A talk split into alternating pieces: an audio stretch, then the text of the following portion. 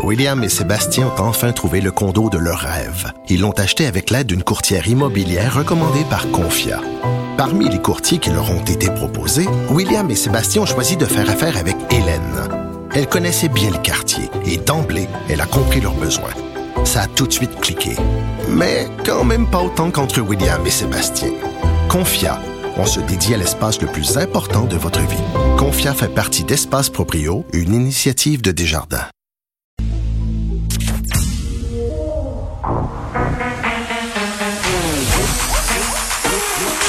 Elle a une opinion sur tous les sujets.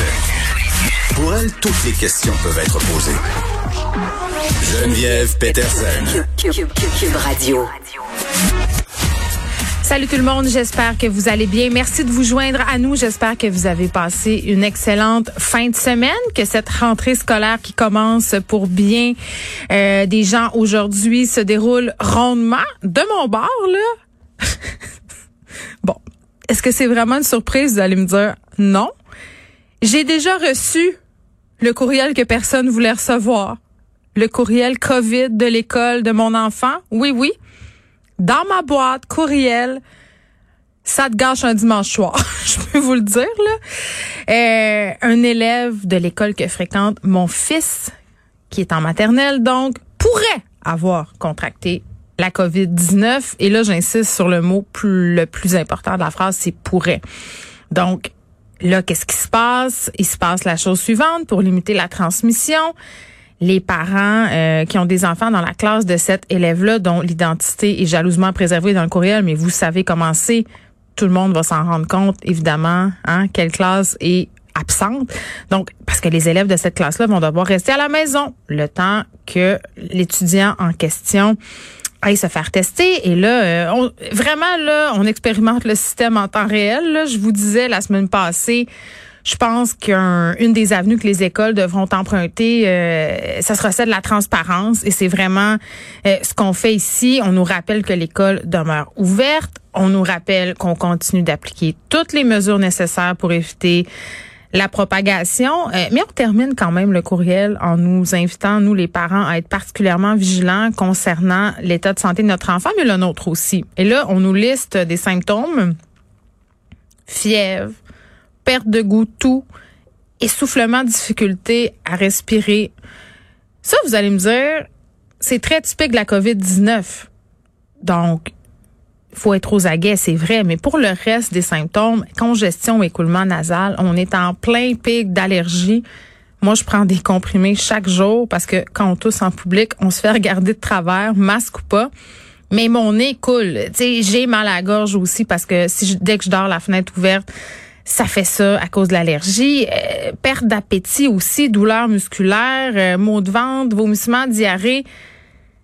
Je connais beaucoup de parents et d'enfants qui vont peut-être souffrir d'hypochondrie dans les prochains jours après avoir reçu cette fameuse lettre. Et je ne suis pas la seule par ailleurs à l'avoir reçue. Là, ça se passe aussi dans d'autres écoles. Il y a des écoles en ce moment euh, dont les classes sont confinées parce qu'il y a déjà des cas de COVID-19 confirmés. Donc, ça va arriver. Ça arrive, ça arrive encore. Il faudra s'adapter. Mais vraiment, je le répète, la transparence, c'est excessivement important. Il faut aussi, euh, puis là, je, je vais être hyper cliché, là, mais le fameux mieux vaut prévenir que guérir.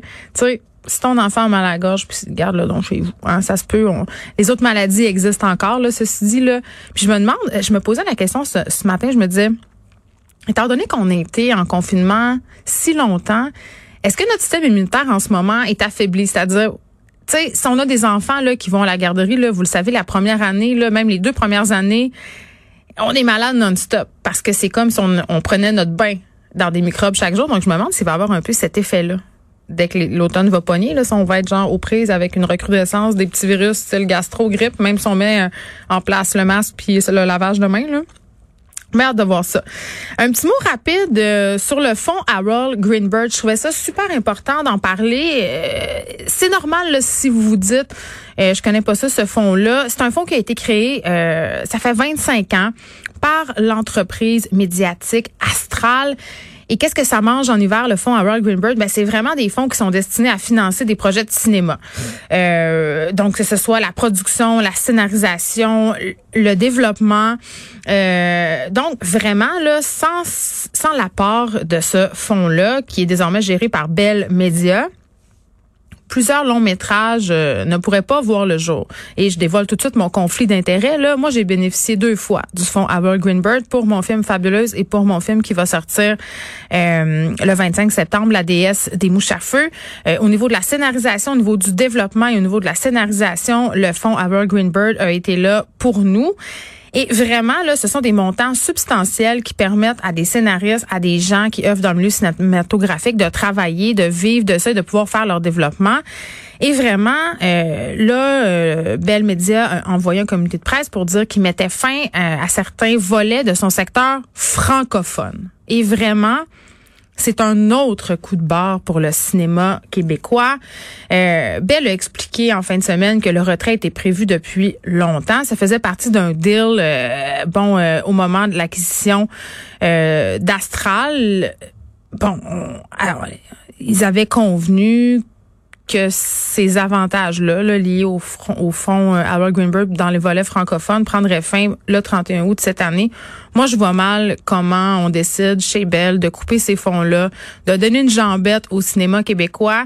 Bell qui investit des fonds euh, excessivement importants pour la mise en place de, de nouveaux, là, euh, qui veut se placer comme un joueur fondamental et important dans la création de contenu. Et là, tout à coup... Euh, pensant faire ça discrètement, tire la plug sur le volet francophone. Et moi, c'est ça que je trouve encore plus dégueulasse. C'est comme si on disait la culture québécoise, c'est pas important, la culture francophone, c'est pas important, la langue française, c'est pas important. On n'a pas une culture unique ici. On nous dit ça, on nous enlève ça d'un bord, puis l'autre bord, on fait, on va vous faire du contenu, les Québécois. On a compris que vous êtes une culture unique. On a compris que vous avez besoin du contenu qui vient pas de Toronto. On va vous faire nouveau, ça va être extraordinaire. Mais ah, par en arrière, hein? On enlève plein d'argent. Je trouve ça quand même euh, assez paradoxal et fort dégueulasse.